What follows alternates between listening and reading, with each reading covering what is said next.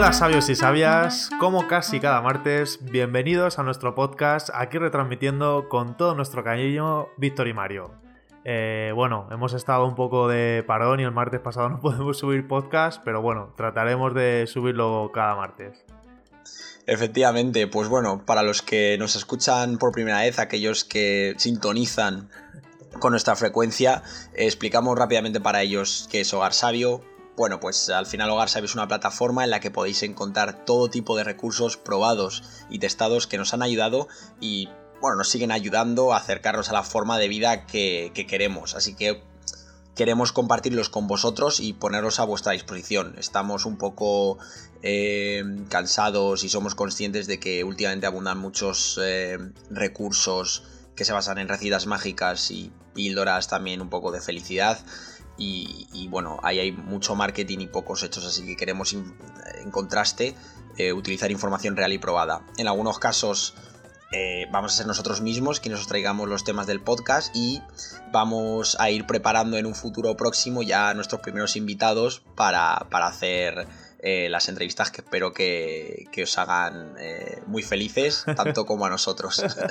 Sí, bueno, y agradecer como siempre saludos, mensajes de apoyo, la gente que nos oye, que nos da un poco su feedback y que espera con, muchas ganas estos, estos, estas entrevistas que hay gente que me dice, oye, ¿y los entrevistados para cuándo? Bueno, lo estamos preparando y va, y va a entrar rápido. Y bueno, Hogar Sabio, hoy es tu podcast si quieres conducir cual chofer de Malibú en Isla Tropical. Efectivamente, pero si lo que quieres ir es acelerado y angustiado como un jinete ahí al loco al galope, entonces ve a consultar a tu escuela de equitación más cercana porque aquí te vamos a ir a poco a dar unos, unas pistas sobre cómo ir más tranquilo, ¿no, Mario? Eso es, sí. Bueno, antes de comenzar, avisaros de que este podcast está basado en una charla de Daniel López Rossetti. Y bueno, nos hemos decantado a hacer una adaptación porque nos valió en un momento crítico y queríamos un poco hacer eh, pues una semejanza de lo que él comenta en esta charla con cómo ha aparecido esto en, en nuestras vidas o por lo menos en la mía. Sí, se trata de una charla TED que, como siempre, todos los recursos que tratamos estará, estará en la descripción eh, del episodio, así que la podéis eh, chequear para, para un poco profundizar en lo que vamos a contar o para clarificar algún punto que nos quede del todo claro. Entonces, bueno, hoy vamos a tratar un tema eh, que me ha tocado bastante de cerca y creo que, bueno, desgraciadamente esto, esto es algo que ocurre a, mucha gente de, nuestra generación y que seguro que habéis experimentado, o ni siquiera de nuestra generación, de cualquiera, pero en los tiempos en los que corremos pues es bastante común y bueno, esa es la historia del estrés y creo que Mario tiene una historia que contar precisamente sobre esto bastante curiosa. Sí, bueno, yo supongo que, cualquiera ha pasado por lo mismo, pero bueno, yo quería poneros un poco en situación y hacer un poco el símil de lo que comenta Dani en esta charla con lo que me pasó a mí y compartirlo con vosotros. Bueno, pues hace no mucho, como cuestión de tres meses, eh, sí, unos tres meses, estaba un poco acelerado, cual, cual jinete yendo a galope sobre, sobre su lindo corcel. Y nada más y nada menos, pues estaba de vacaciones ya, después de, esa agitación, por así decir. Estaba en una exposición, tranquilo, ahí como el niño de la piscina Teruel, de Teruel, o sea, tranquilo ahí, como, como un Jedi calmado y sosegado, como hemos dicho en alguna vez. Y sin, verlo venir, pues eh, me desperté a los tres minutos creyendo que estaba en casa durmiendo y lo que me había pasado es que me había caído de, boca, me había desmayado y me había quedado sin, un piño. se, me, se, me, rompió el diente y bueno, ¿qué O sea, que, lo que me está diciendo Mario es que estás en una exposición y dijiste, quiero ser el centro de atención, me voy a romper un diente para que la gente me mire y, poder contarlo en el podcast, ¿no? Básicamente. Sí, eso es. Bueno, que yo no sabía qué me había pasado, estaba bueno, perturbado, ¿no? Estaba confuso, me había despertado de repente, no sé, con sangre a mi alrededor diciendo, ¿qué, qué, qué ha pasado? Y bueno, a lo largo del tiempo me di cuenta de que sí que me había pasado algo, había sufrido y el sufrimiento tiene un nombre, se llamaba estrés. Muy bien, pues yo, porque no me quiero quedar atrás y quiero decir que, yo también molo, ¿no? No me voy a quedar aquí. Eh, no, es, comentaros otro ejemplo que me pasó. A mí no fue tan eh, un poco pues, sangriento o dramático como el de Mario. El mío fue básicamente cuando tenía pues, en torno a 10, 12 años. Yo estaba jugando en las escuelas eh, del Fuenlabrada de baloncesto y me acuerdo un partido especialmente intenso, eh, bastante físico, todo lo físico que puede ser cuando tienes 10-12 años y tienes unos brazos que parecen palillos, pues, pues me acuerdo que era un partido muy muy intenso y que en un momento dado del partido yo pues, no podía respirar, era una situación bastante angustiosa, era como si el aire no pudiera entrar en los pulmones y como la respira y las respiraciones eran muy muy rápidas y, muy cortas, entonces pues eh, desconozco si fue un ataque de ansiedad, pero desde luego que no, no, me, no me gustó para nada. Así que bueno, esa es mi experiencia personal en cuanto a estrés se refiere. Y bueno, pues eh, si estáis todos preparados, eh, despegamos. Pues sí, Víctor, despegamos.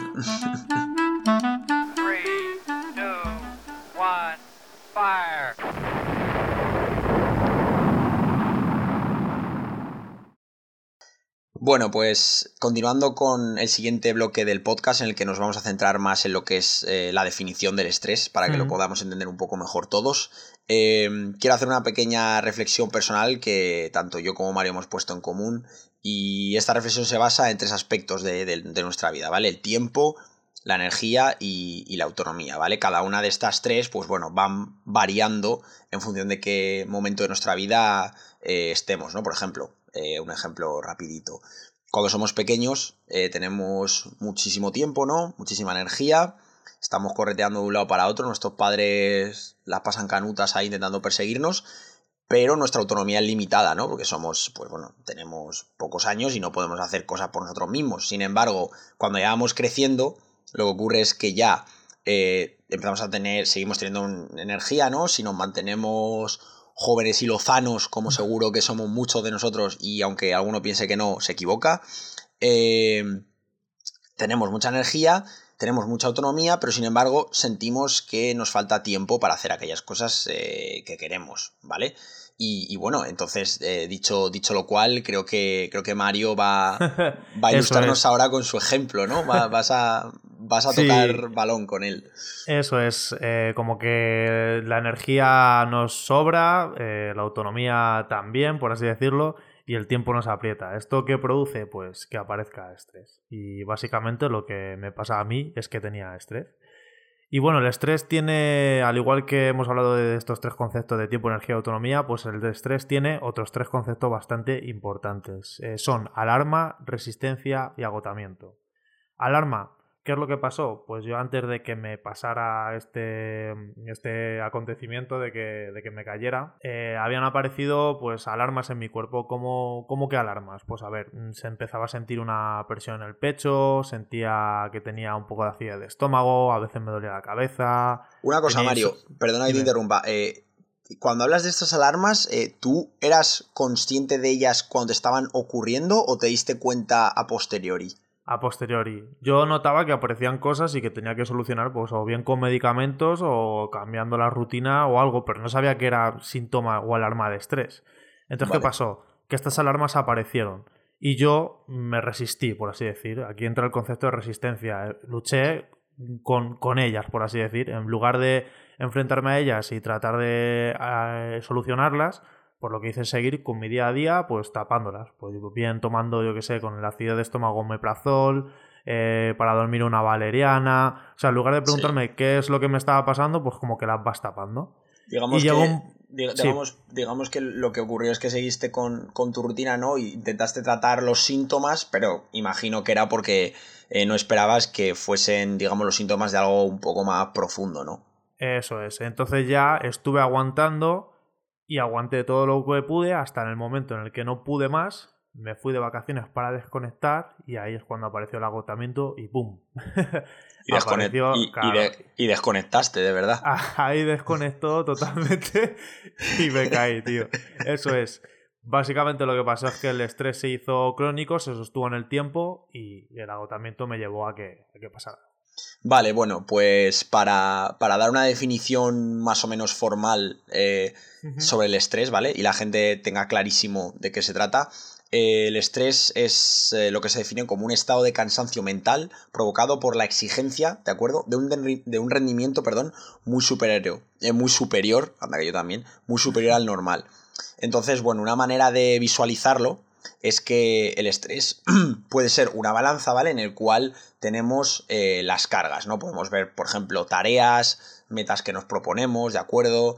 Eh, objetivos, ¿de acuerdo? Y en el otro tenemos esta resistencia que ya ha tratado un poco Mario, que es lo que nosotros ponemos de nuestra parte para, para intentar, eh, para intentar conseguirlo. Entonces, ¿qué ocurre cuando, digamos, las cargas superan a mi resistencia para, para abordarlas? Que en ese momento es cuando aparecen los síntomas, que por ejemplo, en mi caso eran, eh, como ya he dicho, esa incapacidad para respirar durante un momento, y en el caso de Mario era, por ejemplo, esa, esa acidez de estómago, esa acidez de estómago o esa incapacidad para, para dormir. Entonces, bueno, al final esas, eh, esos síntomas o esas alarmas eh, son útiles porque al final te pueden dar una información, una especie de pista, ¿no? Para que si alguno de nuestros oyentes las tiene, efectivamente, pueda, eh, digamos, decir, bueno, a lo mejor se, estoy sufriendo de estrés, quizá nunca me lo había planteado así, y eh, poder tratarlo de una manera eh, más, más, efectiva. Al final, una cosa que me gusta mucho la charla TED que dice, que dice Daniel es que al final el primer médico que tenemos somos nosotros mismos. Esto no quiere decir que, que vayáis a la farmacia y os automediquéis, por favor, no lo hagáis, pero de luego que seáis más conscientes de vuestro, de vuestro estado de salud es algo que es, que es, que es importante y que os puede ayudar, desde luego, a, a, prevenir que os pasen estas cosas, ¿no? Que a nadie nos gusta ir con un piño roto por ahí, eh, por la calle, Mario, no te lo tomes a mal, pero... Sí, eso es que no es más que información que, que debemos de, de, interpretar y por eso aparecen términos como la mochila del estrés. Llevamos mucha carga uh -huh y aparecen síntomas, información de nuestro cuerpo que puede ser, por ejemplo, falta de aire, presión en el pecho, insomnio, acidez, depende de cada persona. Uh -huh. Y es una situación de tensión mental, física y emocional, pues que se puede prolongar y aparecer, pues, por ejemplo, que se destruya nuestro reposo y patrón de sueño, eh, un cansancio crónico generalizado, eh, que intervenga en los procesos de recuperación normal del organismo cuando descansamos, que nos impida una correcta digestión de los alimentos. O sea, nada, nada bueno, por lo que está diciendo, ¿no? nada, nada, nada bueno. vale. Entonces, básicamente lo que tenemos que hacer es escuchar los mensajes del cuerpo. Tenemos que, que sentarnos y decir qué me está pasando. O sea, no podemos correr y dejar estos mensajes a un lado. Es importante que los escuchemos. Sí, porque es al final lo que está claro es que tu, tu ejemplo, lo que pone, lo que pone blanco sobre, sobre negro, es que, que al final esto trae consecuencias si no, si no se trata. Podemos pensar que ah, a mí no me va a pasar eso del estrés eh, de las personas que llevan traje y van corriendo entre rascacielos altos, pero al final nos alcanza a todos. Y desde luego, bueno, eso que has mencionado sobre escuchar los mensajes del cuerpo. Eh, vamos a aprovechar para hacer un poco de, de, de, de, marketing, vamos a dar un poco de autobombo aquí, ¿no? Y, y, para ello recomendamos que escuchéis, si no lo habéis hecho, el, el, episodio anterior, el episodio número 5, en el que hablamos sobre cómo iniciarse en el tema de la, de la meditación, que como veremos a, más tarde, la meditación es un arma tremendamente poderosa para combatir eh, al estrés. Eso es, porque nos escuchamos y nos damos cuenta de qué es lo que nos está pasando en lugar de dejarlo ir. Y bueno, siguiendo con esto, hablamos un poco de la cadena del estrés, que nos va, a, ayudar a identificar si tenemos estrés o no. Todo empieza con la percepción. La percepción lleva a la alteración de conductas y hábitos. Después aparecen los síntomas físicos y psicológicos en algunos casos. Y finalmente todo esto se desemboca y aparece una enfermedad. Entonces, Víctor, si quieres empezar con, con, el primero, que es la percepción, y yo creo que el más importante de todos. pues vale, entonces la primera etapa de. Eh, la primera etapa, la percepción, de acuerdo, es la manera en la que nuestro cerebro percibe eh, la realidad que, que nos rodea, ¿de acuerdo? Y gracias a los sentidos forma una impresión consciente de esa realidad eh, y, de, y de su entorno. Es decir, cómo yo veo las cosas que me rodean y cómo las interpretamos, lo que provoca ¿de acuerdo? Es que se cambien eh, los hábitos y, las conductas, ¿no? Un ejemplo eh, sencillo de esta segunda fase de la cadena del estrés, que son las conductas y los hábitos, es que si yo, por ejemplo, eh, me como una mandarina a media mañana, pues debido al estrés me empiezo a comer dos mandarinas, porque mi cuerpo, para lidiar con esa nueva percepción que me empieza a agobiar, podríamos decir, pues lo puede liberar comiendo más, ¿no? Eso es, o sea que en la primera parte hablamos de la percepción, de cómo nosotros percibimos o interpretamos la realidad, y que esto lleva a un cambio de las conductas o hábitos que es la segunda, eh, el segundo eslabón de la cadena, por así decir. Primero percepción y segundo conductas y hábitos. En tu caso, Mario, perdona, eh, ¿qué, cambio en tus conductas notaste cuando... Pues mira, yo lo que percibí, eh, bueno, empecé a agobiarme, o sea, cuestión mía de mi percepción y demás interpretación. Y lo que empecé es que, por ejemplo, yo iba cuatro días al gimnasio, dejé de ir esos cuatro días, empecé como a introducir bastante comida basura en, en, mi, en, mi, día a día, que era algo que yo no hacía, que tenía pues mi dieta preparada, por así decir, en plan de hoy carne, mañana verdura, bla, bla, bla. Y pues eso me empezó a cambiar. Y pues, pues eso, básicamente mis hábitos dejaron de ser regulares y sanos, por así decirlo, los que yo tenía establecidos. Y ahí es cuando ya entra en el tercer eslabón, que son los síntomas físicos y psicológicos. Eh, pues en esta etapa eh, pues aparecen síntomas distintos que lo que hemos dicho, que cada uno pues tiene unos diferentes. En mi caso, ¿qué fue? Pues como hemos comentado antes, pues acidez de estómago, insomnio, en algunos casos presión en el pecho, que yo no sabía qué era eso. O sea, sentía como una presión y decía, esto, esto, es, esto es energía, esto es que, que, voy, que voy loquísimo, que, tengo una potencia, pero vamos, no, no, era, no era nada. Creías que ibas como el, como el coche de Toy Story cuando lo salva en la película, pero no, lo que estabas era más, más changao que nada, ¿no? eso es. Y bueno, ya cuando todo esto da lugar, o sea, empieza la primera, la segunda, la tercera, pues ya llega la cuarta, que es la enfermedad. En mi caso no fue una enfermedad como tal, fue un pequeño susto y pues, pues nada, pues ha podido mm, eh, arreglar con, con, un buen dentista. Pero en algunos casos que cuando, porque a ver, nosotros somos jóvenes por así decirlo y no, no va a pasar nada y llevamos una rutina bastante saludable y este estrés pues puede ser pasajero. Pero la gente que lleva bastante tiempo con estrés pues puede llegar a sufrir algún tipo de enfermedad más grave o algo más más potente como puede ser, por ejemplo, un infarto. Sí, o algo crónico, como, como has comentado antes. Es. Yo creo que mm, principalmente, o sea, más allá de detectar el estrés o no, lo que está claro y primero y fundamental que sucede en esto es que no somos felices, tío. No somos felices y creo que es algo ya a tener muy en cuenta. Vale, entonces, bueno, para dar una especie de luz al final del túnel, ¿no? Y como hemos tratado temas un poco eh, oscuros ahora mismo, deciros que al final lo que se trata es de eh, tener un, equilibrio eh, en esta balanza que hemos comentado entre las cargas que ponemos en nuestra vida y, la resistencia que tenemos. No se trata de decir, no, pues tiro todas las cargas al río y, yo jodéis y ya estoy muy tranquilo. No es, obviamente tenemos obligaciones, tenemos responsabilidades en nuestras vidas, ¿no? Y hay que lidiar con ellas, pero antes que nada, tener en, tener en cuenta que no podemos, digamos, ir a por lo que queremos o a por lo que buscamos si nuestra salud se resiente. Tener en cuenta que solo tenemos un cuerpo, ¿vale? Entonces es importante tener un equilibrio, una, buena relación entre las cargas y las resistencias. Entonces, a ver, ¿cómo, cómo podemos abordarlo, ¿no? En caso de que, que tengamos estrés o pensamos que podemos tener estrés, ¿Qué, soluciones hay? Pues eh, podemos clasificarlas en,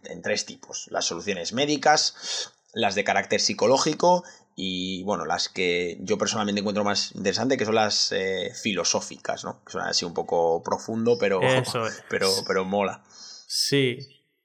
Sí, bueno, eh, médicas puede ser, por ejemplo, una pastilla para la ansiedad. Psicológicas pueden ser que acudamos a un especialista que nos diga, que identifique nuestros hábitos o que encuentre este problema, y filosóficas que son un poco, pues por así decir, cómo enfocamos nuestro punto de vista sobre la vida, sobre lo que tenemos. Y creo que en esto podemos trabajar todos y cambiar nuestra, nuestra percepción. Y aquí aparece un tema que, como siempre decimos, que a mí personalmente eh, me vino muy muy bien y por eso es por lo que lo indico y lo destaco, sobre todo en este, en este, en este podcast sobre el estrés, y es meditar meditar no es algo de locos ni, ni exotérico. O sea, no. Eso, eso, sabes que eso es lo primero que diría un loco, ¿no? Esto no es de locos. eso es. Y pues meditar es algo, es algo que, que viene bien. Desde luego.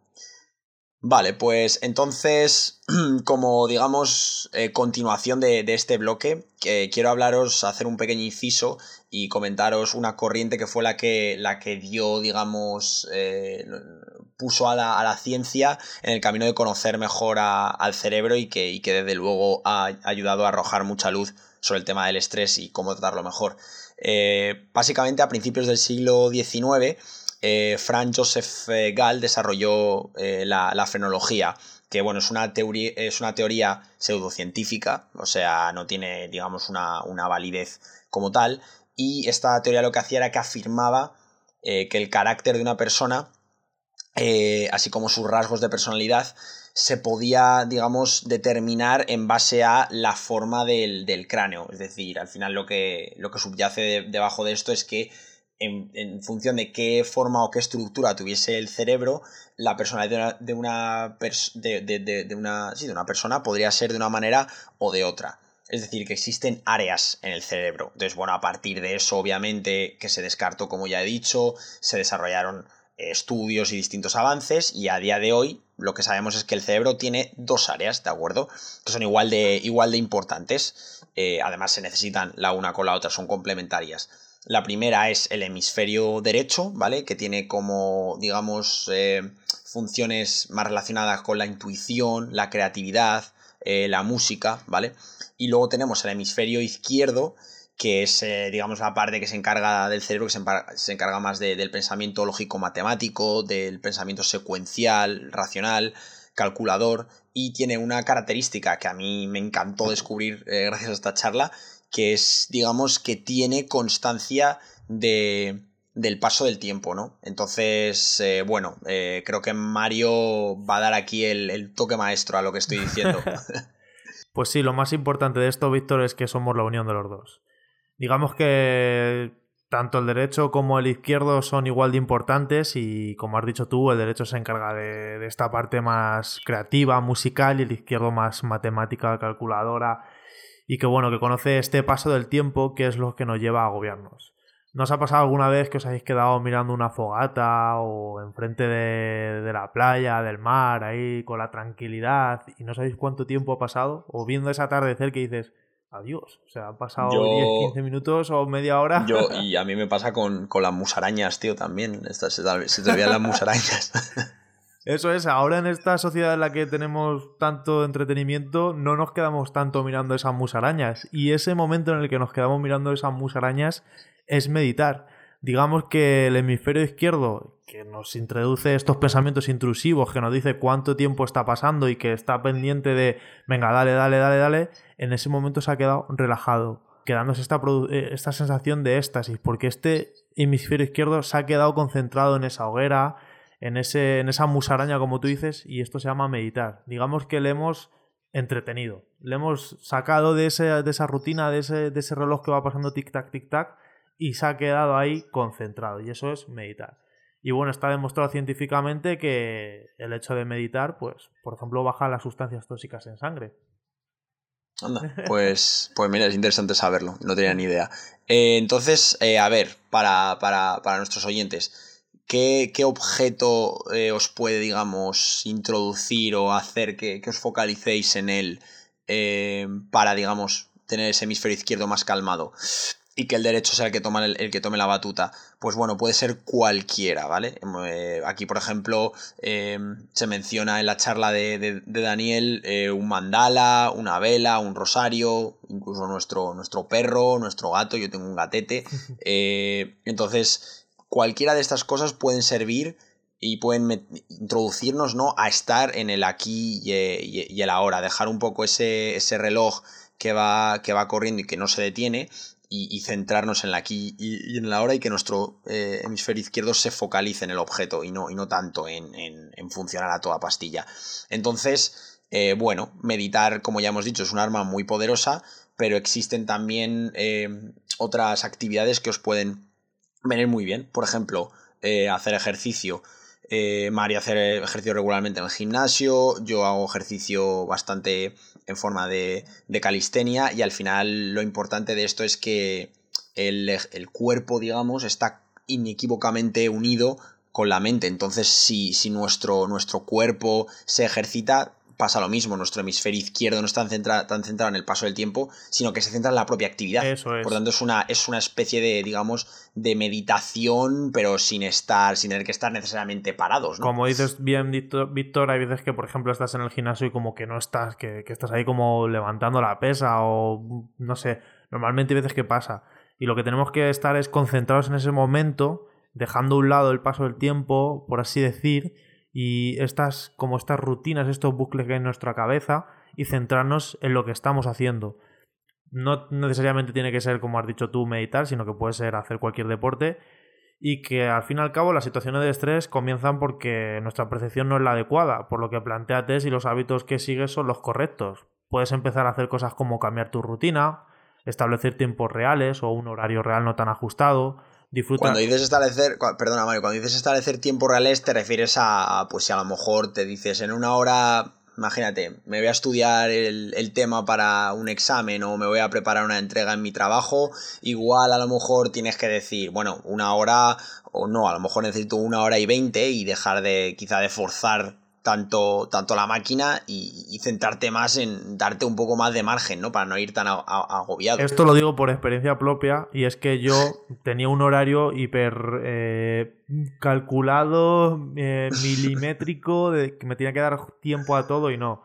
Es ser real, digo, ser realista y utiliza tiempos reales que te, que te permitan hacer esto de una forma tranquila, calmada o como tú necesites hacer. Pues hacer eh, deporte, como ha dicho bien Víctor, eh, ser paciente, respetuoso y amable contigo mismo, que creo que también es, es, importante, el hecho de no fustigarnos o no exigirnos de más, divertirnos, escuchar música también, no hemos hablado mucho de escuchar música, pero escuchar música de forma concentrada, o sea, escuchar música, eh, no el hecho de utilizar música para hacer otras cosas, sino disfrutar de una que melodía. Que la música sea la protagonista del momento. Y bueno, pues básicamente, pues eh, eso ha sido eh, hablar un poquito del estrés, de lo que me pasó a mí y a mí esta charla me vino genial para darme cuenta de qué es lo que me estaba pasando. Y pues eso ha sido eh, mi caso. me quedé sin, sin el piño. Víctor se quedó un poco ahí petrificado con, con el básquet, ¿no? sí, sí, sí. Pero bueno, que, no, os preocupéis porque habéis, eh, después de este podcast, podéis aprender de nuestras experiencias, ¿no? Y, con algo de suerte y con estos y con estas eh, rutinas y, demás pistas que os hemos dado para combatir mejor el estrés, eh, seguramente estéis en una muy buena posición para que no, para que nos afecte. Y como hemos dicho antes, es, la clave es la percepción y cómo interpretemos las cosas, que es más cuestión filosófica que médica, que, que leches. O sea, lo importante es nosotros y cómo vemos las cosas. Os queremos dejar con una frase de Wayne Dyer que, que, quería, que queríamos eh, contaros Víctor y yo. Y es, no hay estrés en el mundo, solo gente creando pensamientos estresantes y luego actuando en consecuencia. Así que sin nada más, sabios y sabias, Nos despedimos. Y hasta el próximo martes, ¿no? efectivamente, esperemos que esta vez sea de verdad. Un, Un saludo, sabios y sabias, y hasta el próximo martes. Hasta pronto.